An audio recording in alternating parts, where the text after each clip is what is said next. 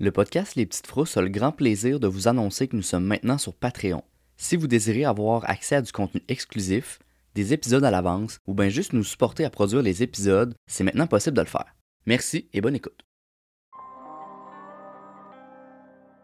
Attention, attention, le podcast des Petites Frousses y contient des propos qui ne conviennent pas à tous. On va faire parfois des références à de la violence, des termes vulgaires et des sujets qui peuvent être perturbants pour certains. C'est à votre discrétion.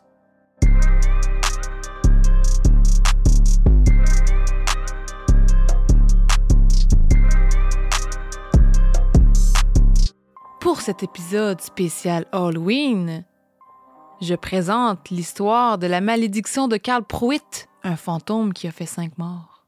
Ouh! Intéressant. Oui. Ben, c'est pas 100% sûr que c'est une légende ou que c'en est pas une. Je vais en parler à la fin pourquoi, mais euh, c'est une légende.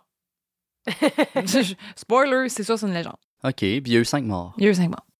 Donc, pour ce spécial Halloween, je suis avec qui? Grégory? Et Catherine! Ya? Alors voilà, on se lance. Mise en garde, mention de suicide. L'histoire se débute en 1938 dans le comté de Pulaski, au Kentucky, aux États-Unis. Un homme nommé Carl Pruitt est revenu du travail après une grosse journée. Lui, c'était un charpentier. Euh, il travaillait le bois. Euh, c'est le genre de monsieur qui avait les mains rugueuses à la fin de sa journée.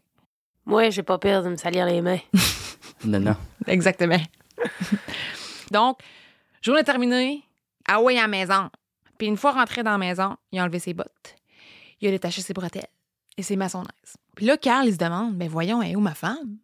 Parce qu'elle était pas dans la cuisine. Puis en 1900, tu sais, fin 30, début 40, là, ta femme n'est pas dans la cuisine quand t'arrives de travailler dans l'heure de souper. C'est inquiétant. Et chez l'amant.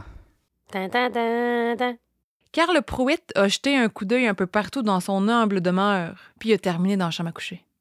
C'est là qu'il est tombé sur son épouse dans le lit avec un autre homme. Bon! Greg, tu nous as spoilé! Excusez, je savais pas. Malaise. L'amant a eu le temps de prendre ses vêtements puis de s'enfuir. Tant mieux pour lui parce que Carl était reconnu pour parfois céder à son agressivité. C'est un gars qui avait la, la corde courte. Ça qu'on dit? La mèche La courte. mèche. courte. D'un brin colérique. Ben, sais-tu, je le comprends un peu, là. Dans son propre lit. Malheureusement, la traîtresse n'a pas pu s'en échapper. Aveuglé par la rage causée par l'infidélité de sa femme, Carl a pris une chaîne qui traînait chez lui et a étranglé son épouse jusqu'à ce que mort s'en suive. Hé! Il y avait une chaîne qui traînait dans la chambre. C'est spécial. Ça, ça donnait des petits jeux coquins. Chacun son kink. Après quelques instants, Carl Pruitt a repris ses esprits. Il a vu le corps inanimé de sa femme à ses côtés et la culpabilité a pris le dessus. Carl a mis fin à ses jours avec une arme à feu. La police a pu rapidement fermer le dossier. La mort de M. et Mme Pruitt était un tragique meurtre-suicide, affaire classée. L'histoire terrible du couple Pruitt fait malheureusement partie de celles qui se répètent trop souvent. C'est triste. Une tragédie comme celle qui s'est déroulée dans la maison des Pruitt, c'était presque du jamais vu pour les habitants et les habitantes du comté. Ça les avait grandement troublés. Et ils s'étaient mis à surnommer Carl Pruitt le tueur à la chaîne. Hmm. Si j'étais l'amant, là, ouf, il doit se sentir un peu, euh, un peu coupable, là. Un petit peu. Là, hey, ça doit papoter dans le village. Ça Un doit pas petit- être drôle. Il devait ressentir un petit malaise quand il allait à l'épicerie. C'est ça. Il magasinait ses pommes la tête baissée. Ouais. Les membres de la famille de Mme Pruitt ont protesté pour que son mari et tueur ne soient pas enterrés auprès d'elle. La requête fut acceptée. Carl a été mis en terre dans un autre cimetière. Personne ne sait lequel exactement. Peut-être que l'information s'est perdue au fil du temps. Une chose est sûre, les proches de Carl Pruitt ont remarqué que des choses étranges se produisaient à la tombe. Comme si la rage de Carl Pruitt ne voulait pas s'éteindre. Par exemple, des gens se sont mis à apercevoir des taches étranges dans le gazon. Elles étaient rondes et décolorées. Certains ont même pensé que les taches ressemblaient à des chaînes, le même outil qui avait servi à mettre fin au jour de Mme Pruitt. D'autres ont aperçu que la même chose se produisait sur la pierre tombale de Carl. Plus les semaines passaient, plus ces taches dans le gazon et sur la pierre tombale prenaient de l'importance. Le mot s'est propagé rapidement dans le comté de Pulaski. La majorité des habitants et des habitantes ont été effrayés par ces lugubres coïncidences. Des gens ont demandé à ce que la pierre tombale de Carl Pruitt soit retirée et détruite. Ils pensaient que le diable était pris là-dedans puis qu'il fallait s'en débarrasser. Mhm. Les autorités n'ont pas donné d'importance à ces demandes superstitieuses et la pierre tombale est restée à sa place. Aujourd'hui, comme dans les années 30 et 40, Ce genre de choses inexpliquées attire souvent les curieux. Dans ce cas-ci, c'était pas différent. Quelques mois après le décès de Carl Pruitt, des adolescents ont pris la décision d'aller visiter la tombe du tueur à la chaîne. Le plus téméraire du groupe, un jeune garçon nommé James Collins, disait avoir aucunement peur des histoires qui se racontaient.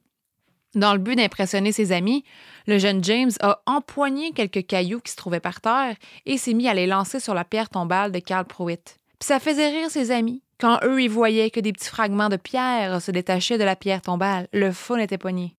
Elle était pas faite forte, sa pierre tombale? Je le juge pas. Peut-être que James Collins avait un fou lancé, peut-être qu'il y avait un avenir dans le baseball, ça on le sait pas.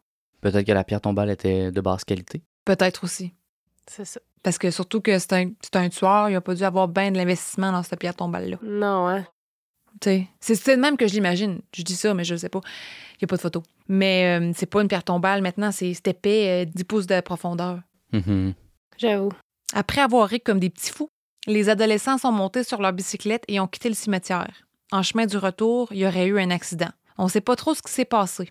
Les jeunes adolescents ont dit que le vélo de James se serait soudainement mis à prendre la vitesse et il aurait perdu le contrôle.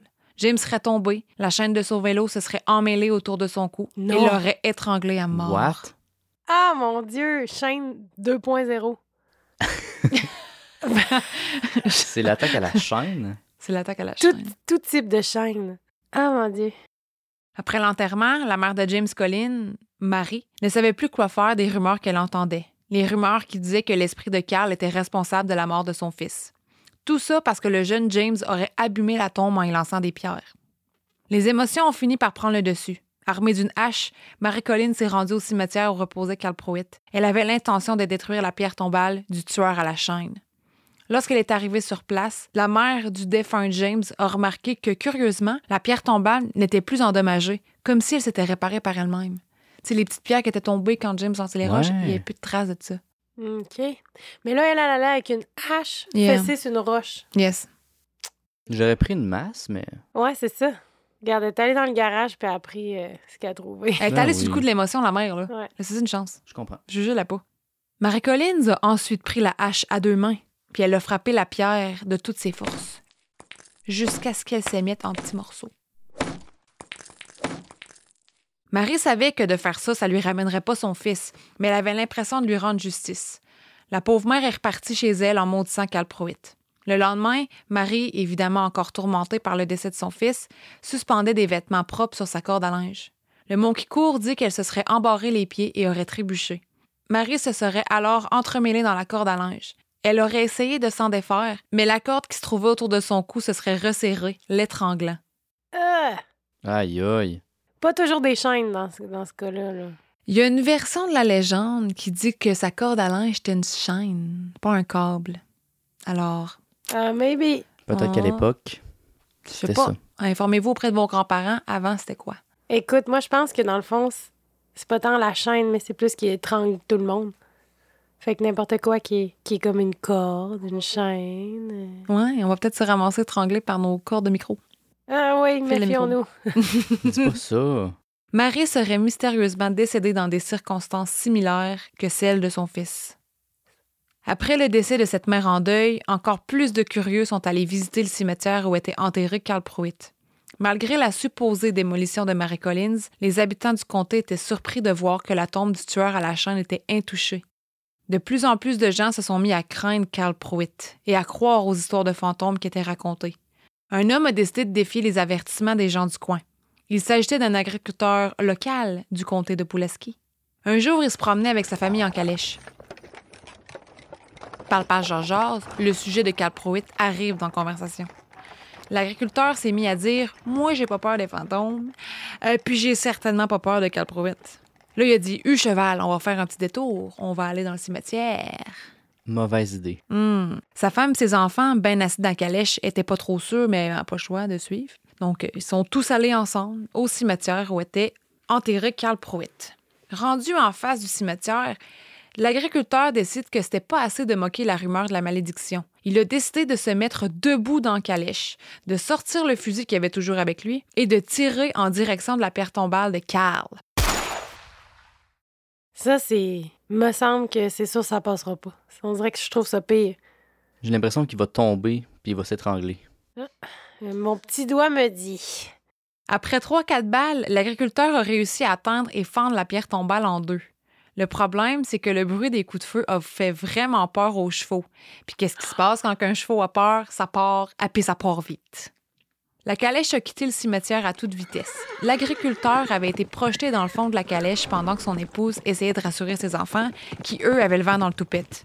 L'agriculteur a essayé de se relever pour reprendre le contrôle de ses chevaux. Au même moment, la charrette a fait un virage abrupt et s'est renversée. La femme de l'agriculteur et les enfants s'en sont sortis. Eux, il n'y avait même pas une égratignure. L'agriculteur, par contre, n'avait pas eu la même chance. Il s'était entremêlé entre les reins de la calèche et était mort étranglé par celle-ci. Non. Ah. Il voulait jouer au fanfaron, là. Ouais. Tiens, la testostérone, ramassez-moi ça. Ben, je trouve vraiment que à qui, qui qui voulait impressionner, là, ses pauvres petits-enfants et sa femme, en allant jeter du fusil sur une pierre. Il me semble que c'est pas poli, ça se fait pas, là. Retourne chez vous. Oh ouais. Le petit gars, je comprends, là, tu sais. Là, il était avec ses copains, puis il voulait faire son tough. La maman, je comprends parce que là, elle était comme pleine de vengeance. Mais lui, là, c'est ordinaire. Il aurait, tu sais, ça aurait pu être évité. C'est ce qu'on appelle aujourd'hui la masculinité toxique. Quand sa femme a tout expliqué aux autorités, la femme de l'agriculteur, ceux-ci ont vérifié la tombe de Karl Pruitt. La pierre tombale était intacte. Hmm. Aucune trace d'un coup de feu qui l'aurait supposément fendu en deux. Après trois décès reliés à sa pierre tombale, la malédiction de Karl Pruitt était presque considérée comme étant un fait auprès des gens du comté. C'était indéniable pour eux qu'une force maléfique s'en prenait à ceux qui osaient moquer le tueur à la chaîne imprudemment. Dans les années 40, c'est le cimetière au complet qui s'est retrouvé au centre des rumeurs. Tout ça parce que c'était à cet endroit que Karl Pruitt avait été mis en terre. Des familles en deuil n'osaient plus aller déposer des fleurs sur les tombes de leurs proches, de peur que la malédiction s'en prenne à eux simplement pour avoir mis les pieds dans le cimetière. La panique s'éprenait de plus en plus dans le comté de Pulaski, à un tel point que ça atteint les oreilles d'un député. Ce dernier y a envoyé deux policiers pour qu'ils essaient de comprendre ce qui se passait. Mais boy. Parmi ces deux policiers, l'un d'eux était dans la catégorie des sceptiques. Puis, se faire envoyer à l'endroit où reposait Carl Pruitt, c'était en dessous de ses capacités. C'est franchement aller voir une pierre tombale, tu sais. Ouais, mais il était bien au courant de ce qui devait se dire dans le village. Mais il croyait pas ça, lui. Il était au-dessus de ça. Moi, regarde, je pense qu'il y avait quand même une petite frousse dans le derrière euh, de la tête. Une fois dans le cimetière, le policier sceptique s'est permis de faire des blagues. Il se moquait des gens qui croyaient aux malédictions et surtout aux histoires de fantômes en quête de vengeance qui avaient été attribuées à Karl Pruitt. Peu importe leur croyance ou leur absence de croyance, les policiers étaient présents au cimetière pour travailler. Ils ont pris des photos de la pierre tombale de Karl et du sol. La prochaine étape était d'interroger des témoins et des gens qui habitaient les alentours. Lorsque les deux policiers étaient à bord de leur voiture et qu'ils s'apprêtaient à quitter la scène, le cimetière, ils ont remarqué une lumière dans le rétroviseur, une lumière qui semblait émaner de la pierre tombale de Karl Pruitt. Oh! Le policier sceptique qui conduisait la voiture aurait émis l'hypothèse que c'était sûrement les phares arrière de l'auto qui reflétaient sur la pierre tombale. Le conducteur a placé la voiture en marche et les deux collègues ont quitté le cimetière. Le problème, c'était qu'on aurait dit que la lumière les suivait. Le policier sceptique s'est mis à accélérer, toujours en regardant son rétroviseur.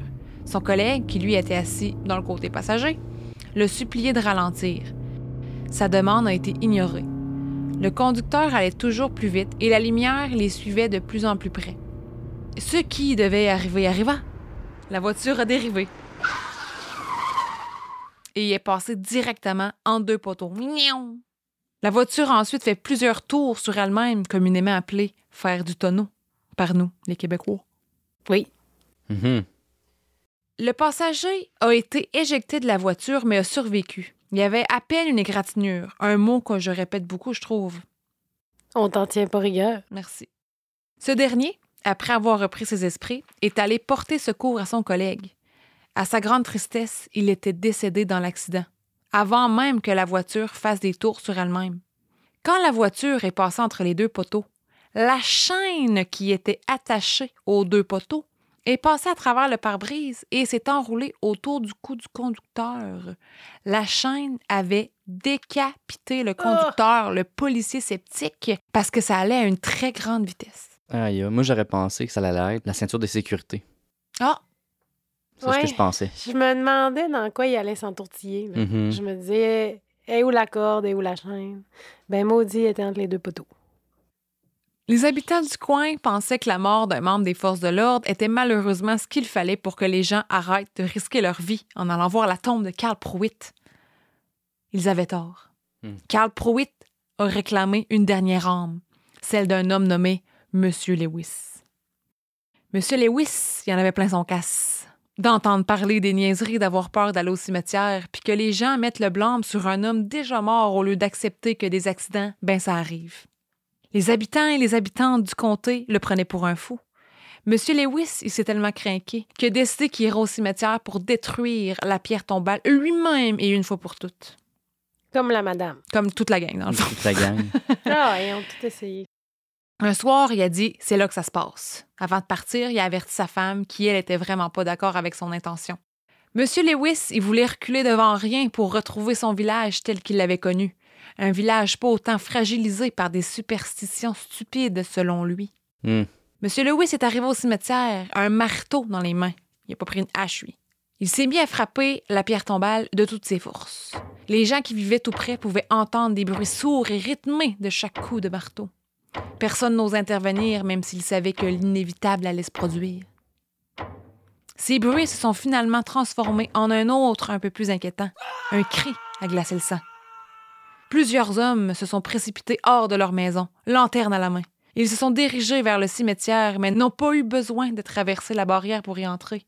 Monsieur Lewis se trouvait tout près de l'entrée, raide mort. Il avait été étranglé par la chaîne qui était utilisée pour fermer la porte du cimetière. Ça n'a pas de bon sens.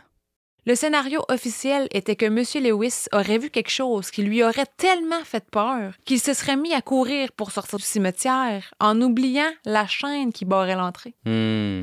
Le plus étrange est que plusieurs voisins avaient entendu les coups de M. Lewis sur la pierre tombale, mais elle n'était même pas endommagée. En tout cas, le cimetière, là, ils tiennent un bon inventaire de pierres tombales. Ils rechangent à chaque fois. Mais non. Mais non, mais non, mais non, mais non, mais non, mais non. Elle mais se refait. Ben oui, je sais. Elle est là. magique. C'est le côté euh, rationnel que j'essaie d'amener, là. Tu penses qu'il y a une partie du village là, qui est dans le coup, là? Peut-être. Ce décès fut le dernier. Plusieurs familles terrifiées ont dû prendre la déchirante décision d'exhumer leurs proches et de les enterrer ailleurs, dans un autre cimetière loin de Karl Pruitt. Avec les années, Karl Pruitt a été oublié. Les gens parlaient de moins en moins, de peur que ses pouvoirs maléfiques s'étendent en dehors du cimetière. Plus personne ne s'occupait de sa pierre tombale. Elle a été envahie par les mauvaises herbes. Faut dire que ses proches étaient soit décédés ou avaient trop peur d'aller visiter sa tombe. Puis aussi, Karl Pruitt et sa femme n'avaient pas eu d'enfants. Malgré les cinq morts liées à la tombe de Karl Pruitt, les autorités ont toujours nié l'implication d'une force surnaturelle. En 1958, la pierre tombale a été détruite pour vrai, parce que le cimetière a été rebâti au complet. Il était comme tout refait. Plusieurs pensent que la dépouille de Karl Pruitt a été déplacée et que c'est pour cette raison que plus rien d'étrange ne s'est passé par après. Plusieurs pensent que le fantôme du tueur à la chaîne attend juste d'être dérangé pour faire une nouvelle victime. Il y en a qui pensent que euh, la dépouille de Karl Pruitt a été déplacée près de sa femme, puis c'est pour ça qu'il a pu retrouver la paix. Mais moi, je pense que l'amant est enfin décédé, puis c'est à ce moment-là qu'il a plus ressenti le besoin de se venger. C'est là que la malédiction est rompue. C'est ça. Voilà. Parce que de le mettre à côté de sa femme, pas sûr ça va le calmer. là. Ils vont chicaner tout le temps. Ben, c'est certain. Mhm. C'est ça. Sacré bisbille.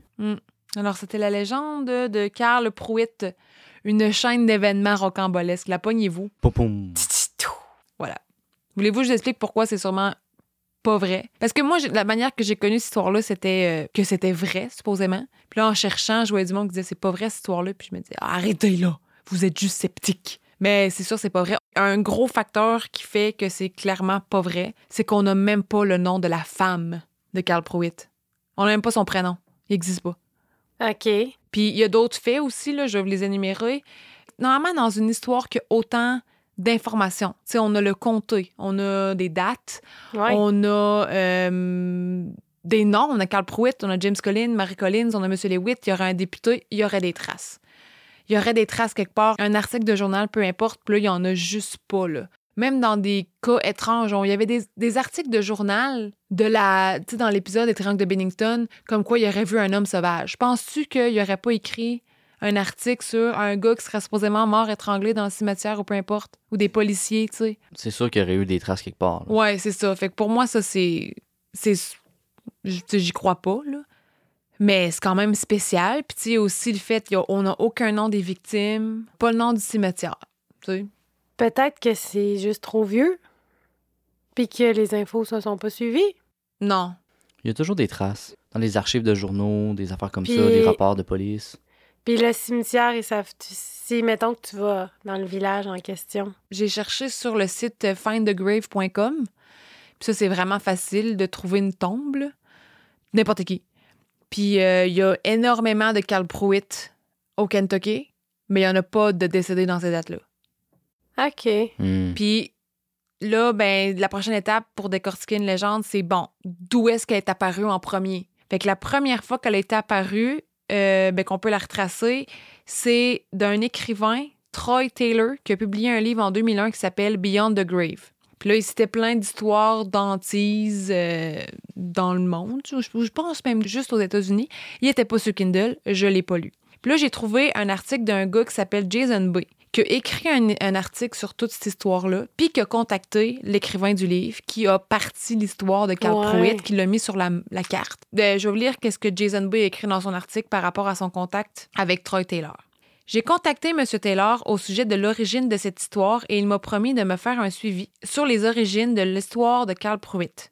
Au moment de la publication de l'article, il ne m'a pas envoyé plus d'informations ni ses sources. Ça date de 2016. Donc, il n'y a pas de source, à mon avis. Mhm. Ouais. C'est une belle histoire inventée. Ben, je pense que pour son livre, euh, il, a, il a juicé un peu une coupe d'affaires, là. Oh oui. Puis, tu sais, il y a beaucoup de fanatiques de place hantée comme ça qui attendraient juste. tu sais, Il y a quelqu'un quelque part qui aurait trouvé la place. Je m'excuse, là, puis qui serait allé visiter. euh, il aurait trouvé le cimetière, il l'aurait visité, ça ferait partie des archives. Tu sais, des histoires de. Tu sais, comme tu dis, c'est peut-être parce que c'est trop vieux, mais tu sais, les, les premières traces d'un homme sauvage datent des années 1800. Là, on parle de 1940, là, je veux dire. euh, Ouais, il y aurait eu, euh, il y aurait eu quelque chose, c'est certain. tu sais, il y a comme la... Je pense que aussi c'est mêlé dans le timeline, mettons dans la période de temps où il voulait faire son histoire, parce que d'un bord, j'ai le gars en calèche, puis l'autre bord, j'ai le policier qui prend des photos de la tombe. J'y ai pensé, ça, puis je me dis, quand t'as dit les phares de la voiture, puis là, j'étais comme, OK, fait que là, ça chevauche calèche et, ch- et char, là. Puis en Mm. tout cas, je suis pas bonne dans mes dates de l'arrivée de la voiture, là, fait que... Mais là, je me suis dit, oh, oh, il y a des affaires qui marchent peut-être plus, là. Ouais. Pas sûr. C'est pas. Bon, vous autres, croyez-vous à Carl Pruitt? Non, mais c'est une belle histoire d'Halloween, je trouve. Ouais. Genre, je vais me promener dans le cimetière, là, puis il me semble, j'aimerais ça hein, qu'on en ait une, une petite pierre tombale euh, euh, vicieuse comme ça, là. Oh! Il me semble que ça, ça mettrait un peu de piquant dans notre vie. Tu penses? T'enlèveras ça. J'étais comme surpris que tu dises ça. bon, ben écoute, euh, voilà. C'est la première fois qu'on fait un épisode les trois ensemble. D'habitude, c'était David.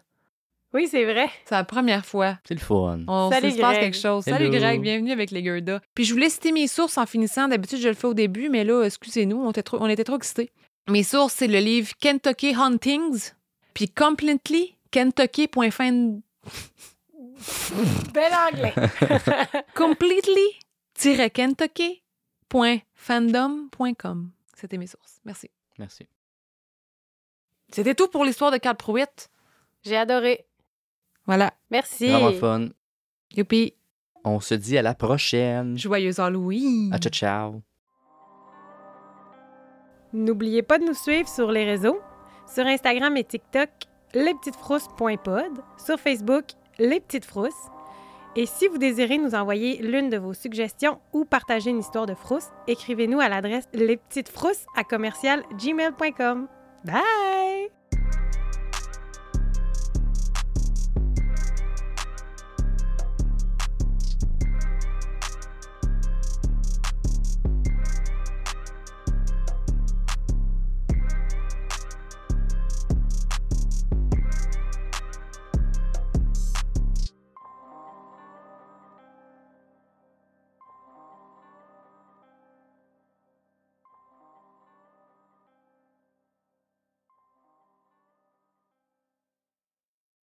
Sick of being upsold at gyms? My guy, you're currently a base member. For $90 more, I can upgrade you to our Shred membership. For 130 more, you'll be a Swole member. And for just $300 more, you'll reach Sweat Platinum. At Planet Fitness, you'll get energy without the upsell. Never pushy, always free fitness training and equipment for every workout. It's fitness that fits your budget. Join Planet Fitness for just $1 down and $10 a month. Cancel anytime. Deal ends Friday, May 10th. See Home Club for details.